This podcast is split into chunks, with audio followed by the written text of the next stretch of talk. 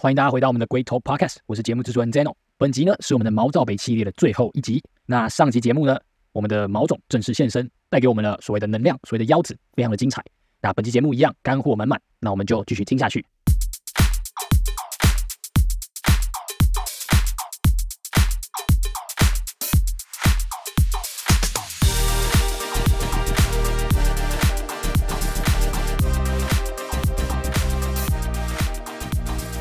哎，那我问一下各位，就是因为其实说真的，我们还是得中立来分析这个问题嘛。因为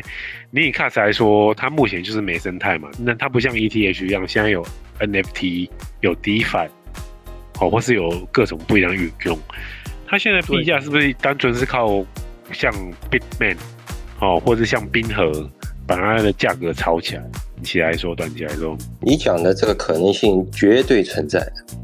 应应该应该是有可能的。然后，其实我我想说一个，后面你刚刚说的这个，我想到一个，就是关于 CAS 的这个价值。现在其实，呃，不管是就是核心开发，或者就核心运营，或者说就社区这边，他们其实是有两方的。一方就是关于就是 KSC，就是上面做生态的这个，就是未来就是奔着就是弄死这个以太坊，弄死这些其他的这些公链去的。没错。其实作为 Y 神呢，就是就我们因为接触的比较早，就是他他作为就创始人，他包括 Saton，他们最开始就是这几个核心开发，他们最开始的愿景，他其实他就是很单纯，他就是想做一个超快，就是用用来支付的一条链。所以现在就是其实 CAS 它是呃相当于整个社区它是两方人就有两方各自的愿景。你你包括冰河，冰河他们其实就其中的一个老板他是做支付的，就是那个他那个叫 Con Con Pay。就是他，他其实是想，对他其实是想，就是单纯的就相当于那个，就是叫电子白银嘛，就是区块链白银，就相当于呃那个莱特币一样，就是它它不要有任何的赋能，它不要有任何的作用，它就是一用时间换空间，就用时间，然后它就快，它这个速度很快，它的速度，呃，它的速度比 Visa 还快，它就是单纯的让它去做支付，就是单纯的去让它做成，就搞成一个货币一样的这样，也不叫博弈吧，大家都是为了 CAS 好，就是他们就是可能每个人的出发点不一样，就是从。冰河这边的来讲的话，对，反正冰河的李总他是他自身是做支付公司的，他是想要就是走支付这条路的，他是想依靠 CAS 来就是单纯的就走走那个电子支付这一块。我跟他聊过，我跟他们私下里我们都都会交流，都会沟通。他们他想的就 CoinPay 就李总他那边那个 CoinPay 的公司，他现在是做结算是他们就是私下里自己结算的，他是想要就是如果私下结算，这意思就是说他是用那个就是交易所的那个结算模式，就是用手动结算的，不是那个。不像那个智能合约一样，就自动就自动结算。对，哦，所以它不，它不是链上的。对它，对它不是链上。所以对于冰河来说，或者说对于他们那些支付公司来说，他们可能就看的并没有那么远。他他根本就不在乎那个你生态怎么样，他他只想要你把那个 KSC 就智能合约做出来了之后，他能让他去做支付就行了。他们他未来就李总，他未来的工作，他肯定也是只会主推就是关于支付这一块的。赵总，我持有一点不同意见。李李总冰河这家公司不简单呐，当初说没多少货，没多少货，现在供应充足啊。对，供应充足，非常充足。嗯，有时候啊不能。最近停发了，最近不能。呃，应该要一个月，一个月时间没有复发。他应该是先扣起来自己挖吧。嗯，这个我不好说，但是我知道的信息是最近一个月应该不会有了。反正扣多了。他看差不多了，苗头差不多了，不生产了，不留片了，这波已经红利已经吃到了。他，但我我这边提一点，就是说，假设冰河他的币都已经挖的差不多，那他就没有护盘必要了。我可以这么解释？可以的，可以的。对，所以其实说现在的就是意思就是说，其实它现在最大的买盘，就是它没有必要再去撑买，因为它假设它机器都卖出去的话，可以这么说了。我我我是感觉技术面来说，我是蛮看好它，可是。短期还是要顾一下自己生活过不下去，因为毕竟不是每个人都可以像这三个种一样可以过生活这样。其实我对 CAS 最大的顾虑也是资本啊，就是说你你你 POW 的话，你当然是去中心化，可是相对来说你的资本的力量，你的资本就比较难，就比较。它资本没有利益嘛，就是那它这一块的话就会就比较难进来了。对，贵大，你这个还是用短期的眼光去看嘛，对不对？你像比特币的话，它按理来说资本也是比较难介入的，用时间去换。对对，对你如果是说没有错没有错，就是说你如果这样子的话，你只用技术的底蕴，它就会要比较长时间才看得出来了。对。有机会啊，因为其实刚刚三个总都已经讲了，就是他们其实就是一个 Web Two 的赢家啦，对，其实就是来玩 Web Web 三可以翻一百倍、十倍的，我感觉是这样子啊。其实你看那些市面上有钱人，其实他们也不是很有钱，他们只是可以把钱留在一个最适当的时候，他们囤得住，然后他们没有卖，他们最后就起来。所以刚刚北总也也很善良啊，他已经讲很明白，就是说还是要一样量力而为。对，我是的确是很反对，呃，把 all all in 啊，all in 不好，因为我看过太多了。呃，我就讲一个最简单的嘛，大家都都知道的。刚才前面有提到群里面一百多个人，但是群里面一百多人可真的是每个人都很多磁场，上千万的都很正常。现在呢，对吧？你过千万的在那个 QQ 群里面大几千人的，我现在 QQ 群已经退了，但我知道的已经不多了，非常少，屈指可数。中间都已经卖飞了，他拿不住，拿不住不是因为他们不想要这么高的回报率，是他们根本就没有想过，对吧？他们眼界也不够，或者也也 hold 不住，真的是拿不住，没办法，要要生活要什么，那前面就太太多 all in 进去了。当然，他们都大部分都是赚钱走的，这也挺好，挺好的。资本也会等着这些东西不断的去慢慢洗牌嘛，对吧？所以这个同时回答归大的问题 一样的，资本是有机会参与的。一次一次的那个起起落落，会让人不断的嗯重新洗牌。这肯定都是上上下下的，不要上头，不要上头。哎呀，投矿投矿项目，项目你如果参与了，真的呃，如果差不多的时间点，就不用去看它了，差不多就行了。没错。其实就呼应一 开始说，其实有个策略也是还不错啊，就是就是说。你把本抽回嘛，涨了几倍你抽本，其他就放飞嘛，假装是啊是啊，挺好啊。对对对对对对，没错。好，我赞成，我赞成，这个是这个是大部分人该做的事情，挺好的。对，其实你说要打头冠，其实呃是有机会的呀。就虽然我们不参与，但是你看，就是 CAS 和 DX 之后，它是是有的。你举几个例子，就是那个 XNA。你们看过吗？他他也就是他他是搞那个物联网的，他其实他团队或者说项目也没有什么亮点，但是就是我刚刚说的，就是矿工啊，或者说这些一些小的这些矿工矿圈的这些资本，他也需要自救，他也会去推这个东西呢。X X N A O C T A，包括就是最近在那个抹就这两天抹茶上的那个 C L 啊 E，就这这些小的这些矿币，这些就新出来的这些，它也也是有机会的。就是这个东西讲到最后，可能还是。眼光或者是研究是一方面，但是可能也需要一点运气，大概三三分吧。眼光是三分，然后运气是三分，然后呢，你这一切的前提都是你要拿得住，就是他他不管怎么样，你弄就是挖完了之后你放在那，你就不要看了，你就真的就是你拿得住。你不管你最后就呃就是就是它归零了怎么样的话，就是用时间去换空间，就是你逮到了很多个。然后呢，最后它只要能一个起来，其实你收获多少倍，就几十倍、上百倍的这个概率是是存在的。是的，是的，矿币不会就此到此为止，将来还是会有的。对，只不过几十个里面出一个就就差不多。对你只要想只只要就看你相不相信，就是牛市会来，然后 P O P O W 会不会死？你你你问问自己，牛市会不会来？P O W 会不会死？对不对？这是肯定的答案。我问一下大家一个问题，因为。其实这个也是，就是每次减半之前，大家都会问的个问题啊。他们就问说：“哎，你减半之后，你的矿工的收益就会减半嘛？”然后像 CAS 的话，它是一个积极减半嘛，它不像 BTC 是四年减半，它是一个周期，可能两三个月就减半一次。所以意思就是说，你的那个 transaction fee 如果没办法支撑的话，你的你的矿工会离开嘛，对不对？所以免俗的哦，上个月。很多人就在问这个问题了，哎，他们觉得说，哎呦，哦哦，fuck，你 BTC 又要减半了，你减半之后，OK，你的 transaction fee 你跟不上，代表什么？矿工会离开，矿工离开这代表什么意思呢？你的安全度会下降。我要下降之后代表什么意思呢？你这个币就没用了嘛，对不对？然后补个解释，就是说。因为他们他们这个讲法就是他们假设说你的 transaction 就不会起来嘛，可是这个就是这个很错的解释，因为你白皮说讲很白，你你最后就是要移转到你的不要靠 block reward，你就是要靠 transaction fee。可是 cut 的话，它基本上它是个积极减半，所以代表说它会更早面对到这个问题，相对 BTC 来说，各位会担忧吗？我觉得关注两个两条线吧，第一条的话它。会不会出智能合约？第二个的话是 USDT 会不会在这个链上发。呃，矿工在后期一些项目的就是投矿期过了以后的话，本身就是在博弈啊。包括有些人的话是要把它做成做成产业，对吧？那国内的话，其实早前的话是挺多九幺五之前的话，挺多那种自己水电站去挖以太坊的。你说他们那时候的这个收益，你该怎么去看待呢？它是看得见摸得着的。那以后的话，它这种发展成成熟的产业以后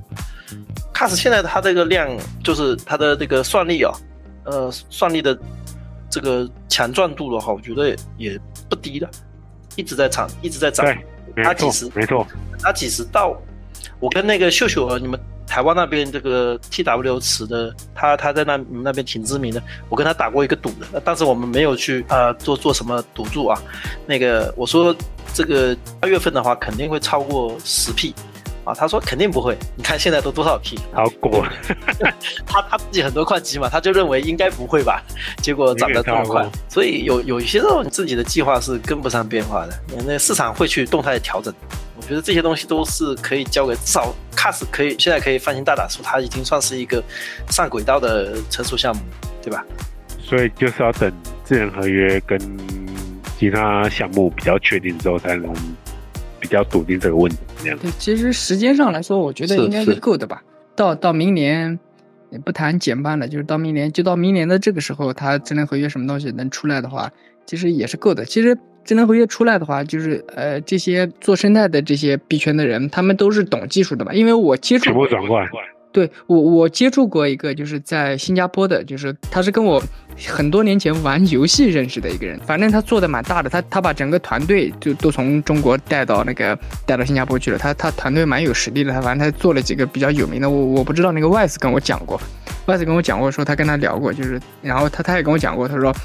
呃，他们其实现在就是，呃，搞的那些什么 ARB 还是什么 ZK 这些东西，他们做的已经没有什么意义了，都是复制粘贴，就项目都是，其实代码就不管是 DEX 还是什么乱七八糟的东西，还是发项目发币啊，发什么东西，都是复制粘贴，没有什么东西。他们这些开发者、生态开发者，他也想要搞一些新的东西，因为怎么讲，这些生态开发者他自己就讲的通俗一点，他自己的韭菜也是越割越少的，对吧？就是撸毛的、养的那些工作室什么的，也是越撸越少的，就钱也没得赚，也没有新的破局的点。然后老是搞这些东西，他们这些生态开发者他也他也无聊，然后他也没有什么动力的，所以他们也也挺希望就是有新的颠覆性的这种性性能功能出来，然后去搞的。他他他之前跟我说，他说他要抢抢做 CAS 上面的第一个 DEX，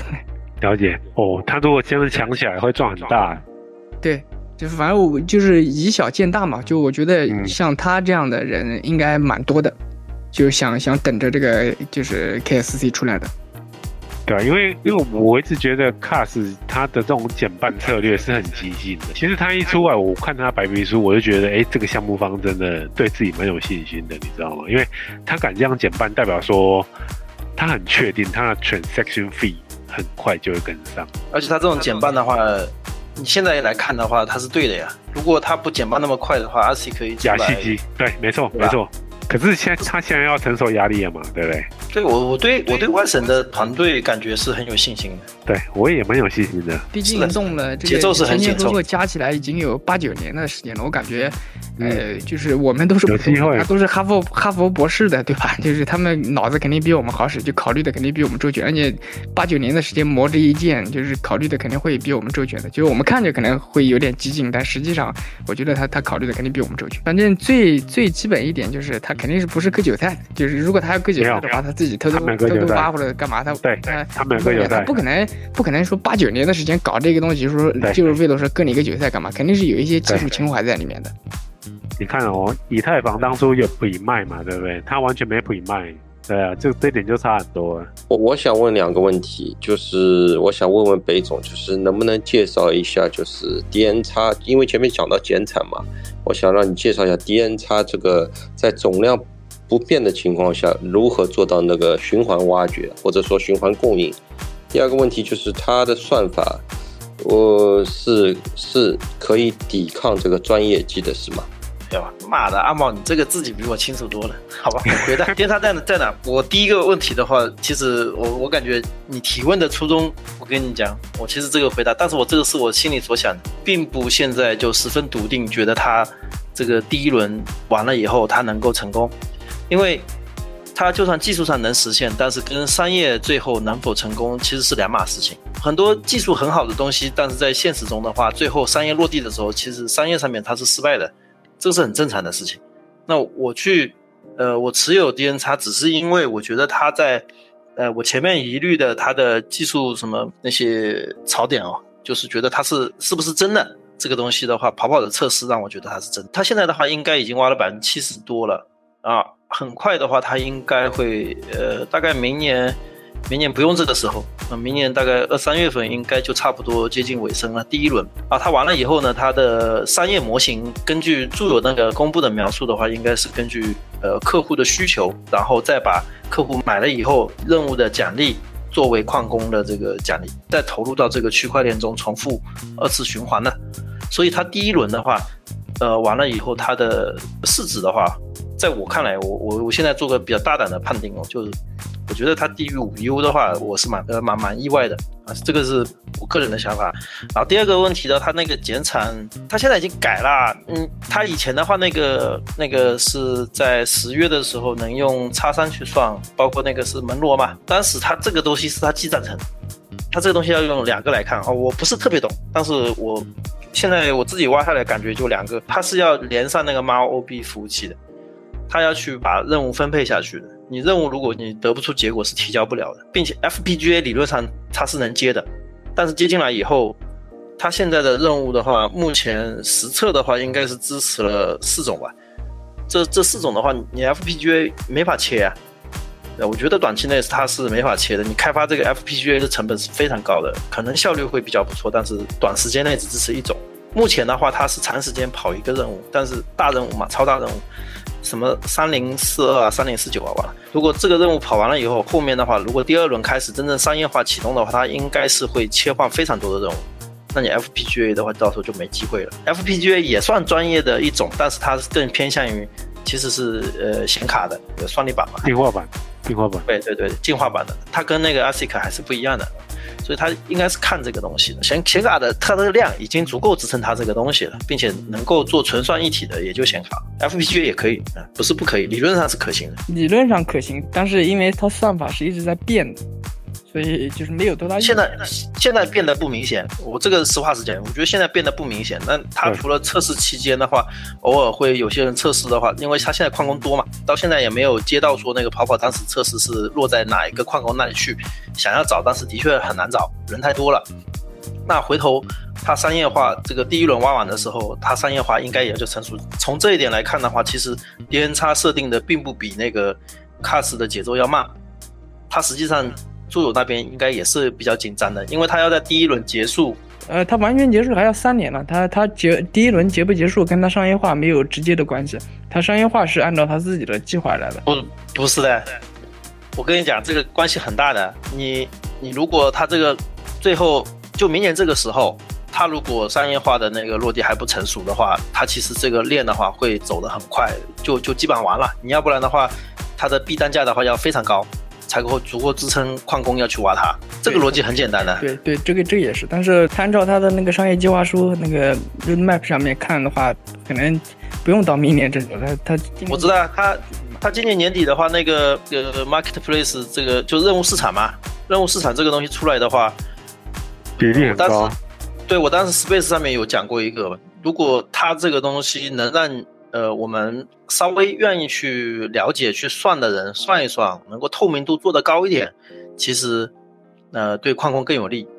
啊。如果它的透明度稍微做得弱了点的话，啊，我这个只是从从很客观的去分析啊。我虽然我持有，并不是说我就无脑去看好它，它万一去做了一个，呃，实际商业价值很高。比方说，它的市值的话，就是他做的这个事情的话，能够承载它 Web Two 有一百亿美金的价值的话，但是在区块链这边落地出来的话，只有十亿，不是不可能的。他只要把那个任务市场那边透明度做得低一些就可以了，对不对？就好像他的谈了一个客户，他是这个任务的话，本身价值的话，他跟他签的合同是一百万美金，但是只只花了十万美金，的 DN 差的筹码扔到这个区块链里面，这也不是不可能的。它这个东西如果真的落地是很强，但是真正的能落到区块链的实处的话，就是我们这些投资的人来说，能够有多大回报的话，再再看它那个未来出的那个任务市场来说的话，是很关键的。我补充一下，那个飞鱼车有问题。呃，比较技术性的那个问题，想想问一下，因为我可能自己也是 DEG 方面的小白，所以可能没有懂得那么深。那我我大概看了一下，就是它的就是采用的技术是那个 Block Deck。那因为呃，就就就我自己知道的话，Deck 在过去它也不是一个就是刚出来的技术，那已经有很多链有采用过。那为什么说直到 Cast 才有一个很明显的，就是算是落地嘛？那这件事情它这它。它怎么就是这个 block deck 技术，它怎么解决就是以前的 deck 所遇到的问题？可能包含就是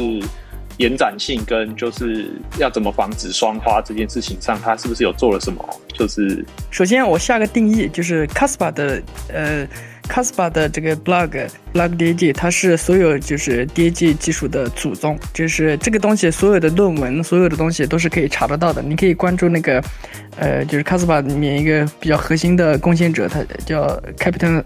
S A T S，它列出了所有引用了 Y 神的关于就是 D A G 技术的这个论文，大概有一百多个，就是整个币圈它有一百多个项目，就是呃都引用了，就是关于这个，就是我举几个比较知名的，就是随，然后那个 F T M。然后，呃，就是这这几个就是比较有名的项目，它都是引用或者就是借鉴的这个这个项目的。然后呢，就是呃 c a s p a 的这个 DAG 技术，它是就是如果 DK 上线的话，它是第四代。现有的利用了就是 DAG 技术的，它都是基本上都是第一代或者说是呃那个第二代。最新的最新的用运用 DAG 技术的是呃是是那个 CFX 和 FTM，他们用的是第二代 DAG 技术。然后插一个那个小小插曲，题外话就是，呃，Y 神就是就以太坊的那个。白皮书上面不是引用了，就是写出了三个人的名字嘛？Y 神也在上面，这个大家应该都知道。他用的那个呃 Y 神呃就 Y 神的那个技术是第一代的残缺版，就是那时候 Y 神刚刚研究，然后他就把这个技术去引用了，根本就没有完善。现在 DK 就是马上我们要上线，就是卡斯法要上线的这个第四代技术，DK 它是第四代技术。但是呃我我的疑问也比较像是在这边，就是说它这个采用最新的第三代技术啊。它能够大幅度增加的，就是，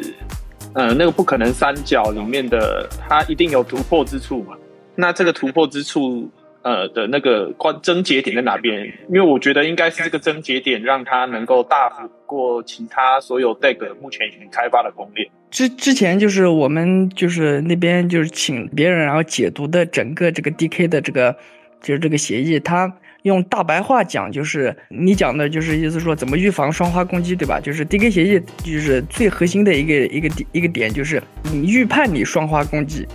就预判你双花攻击，然后就从而阻止你双花攻击。对，大白大白话大概就是这个意思。具体的怎么实现的话，这个呃，你你看过那个就是 DK 的这个白皮书的翻译吗？它它里面，如果你能看懂懂的话，它应该能详细的解释出来。因为我不是搞技术出身的，就是可能解释的不太清楚。但是大白话就是它能预判你你去双花攻击。那不好意思，我我可能问一下，看我的理解有没有做好？就是他要防止双花之前做法是，他要去看那个 K 值嘛，就是要。他要去连没有他他取消了 K 值，就 DK 他取消了 K 值，他把 K 值就取消了，所以就是所说的就是他预判，他能预判你的那个你来你想要攻击，然后你就没有办法攻击，就就不存在，他就不存在就是双花攻击这个可能性，因为他没有 K 值，他无参数协议，他叫其实他把那个 K 值给取消掉了。哦哦，OK，所以说哎，那对，所以我的问题也在这边说，就是那之前。要防止这件事情的话，是不是其他的公链也有尝试过，就是在 K 值这边优化嘛？还是说其实？没有，他们其实并没有推展到这边，反而没有没有那个，我我刚刚就跟你说了，就是运用了 DAG 技术，目前最新的就是用的也只是第二代，叫 Phantom DAG。然后那个韩国的这个这个团队，他就是 FTM 这个团队，他只是把这个 Phantom 的这个 DAG，就是把这个整个论文什么就或者协议这些东西拿过来就抄了之后发了这个币。然后呢，他是他是 POS 的。哦，OK OK，了解了解，哈，很很很清晰，对不对？谢谢谢谢。他的 BPS 那个不达标，所以他的 K 值你想要减少。是很难的，只能那个通过去转 POS，然后提高它 P TPS。呃，我这个也不是特别专业，我我也是半桶水的。但是我我建议你去看一下那个的译文，译文里面的话，你去怀着这种态度去看，它它的都是始终贯彻的就是又快又安全。哦，先解决这两个，然后但是你说的那个可扩展性的问题的话，这个需要他们后面出智能合约的方案。了解，好，这最后一个问题就是说，就是刚刚提到的那个，就是智能合约，其实我我觉得其实应该是所有的就是在做公链的人，应该说目目前都一定会遇到的问题，因为毕竟以太打通了这墙嘛，所以就是呃，就是这个上面的生态必须要有，就是 DEX 啊那些东西拓展，你还是需要在上面能够跑智能合约。那这件事情就是因为他打了第一枪，所以后来变成是他有先行者优势，导致后来可能，呃，像就是所有的侧链啊什么，变都需要 EVM，他才有办法很顺畅的接入这个算是智能合约的系统。那 Cars 这部分的规划有没有想到说，就是以后他有没有预计要走就是 EVM 这套系统打通，让那个就是热钱或者是一些比较链上的老钱比较。低门槛的就是流入这个系统，那还是说打算就是自己整个走自己的一套，就是对，就等于是说完全跟以太竞争，还是说要一一边导流这样子？对，这个这个比较好奇。这个这个 Y 神之前介绍过，就是呃，他可能会也是要走两条路，就是一条就是走那个相当于。就是复制，就你刚刚说的那 EVM 就复制的这条路，然后它走侧链这个东西，就给生态先跑起来，然后呢，原生的这个 KSC 就是所有的东西全部新的这个东西，他们就就单独的去发，发完了之后，但是呢，它它最后是肯定会留有接口或者留有空间给你，就是在这条侧链，你可以理解为就是一条实验性的这条侧链嘛，就先行的这条侧链，然后呃给完全的移植过去。他之前 Y 神已经说过这个事了，他们会先考虑兼容 EVM 这一块的。哎，这个是之前是有投票过嘛，对不对？不是投票就是吵，就是当时 Dis Discord 里面就因为有一个群主有在讲，对，一直在吵，一直在吵了将近有一年了，然后最后 Y 神他没办法，他最后就因为他毕竟说是我们说是这个道就是没有创始人，但是完成他毕竟作为精神支柱，他最后他也出来表态的，然后他他最后出来就就大概意思就讲了一下，就是如果你们真的很着急的话，就那就先先出一个这个类似于这个侧链一样的东西，先出来先把生态给给给大家跑出来，然后最后但是最后他肯定是要。搞原生的，自己的主创，自己的主链，对对，自己主链，然后把东西都移植过去，移植过去了，其实应该很快的。就是 CAS 发那个主链的话，就是在这个侧链上的这人肯定是会愿意弄过去的嘛，对吧？对，只是说你如果很着急想要用的话，就这些生态开发者很着急想要用的话，他会他会先弄一个测试链，也不叫测试链，就是侧链，就是相对于 CASPA 来说，它就是测试链，就是给大家先用着。好，OK OK，那我的问题就这两个而已。对，那如果说我要追最新的，可能。包含这些就是资讯的话，通常就是各位大佬是就是在有中文群吗？还是说大家都是有一个主要的那个最最前线资讯的地方？看似有社群，有 QQ 群，有微信都有，但是社群都是瞎吹牛的，而都是就是大家对，其实我我我说中文都是瞎吹牛。然后你其实你应该要去加到 Discord 里面，想要看到真实就是有效的信息的话，还是加 Discord 比较好。OK OK，所以比较推荐 Discord 的。好，谢谢因为讲中文的大家，你不管是说简体的还是繁体的，都是在在天天都是在瞎胡扯。好，谢谢大家今天的分享。那。呃，我觉得两个小时的内容也非常丰富。那最后可以，因为今天三位大佬同时同框，我觉得非常难得。那可以请最后大佬们，就是可以用呃大概一两句话总结一下，就是如果说今天大家对 Caspa 或是对于整个挖矿的生态有兴趣的话，你可以怎么建议他们？或者说你可以就是跟大家分享，做一个小总结这样子。多多多研究吧，然后量力而行，就是这个可以啊。现在是熊市，我觉得现在胆子大点也没关系。好的，谢谢北总。那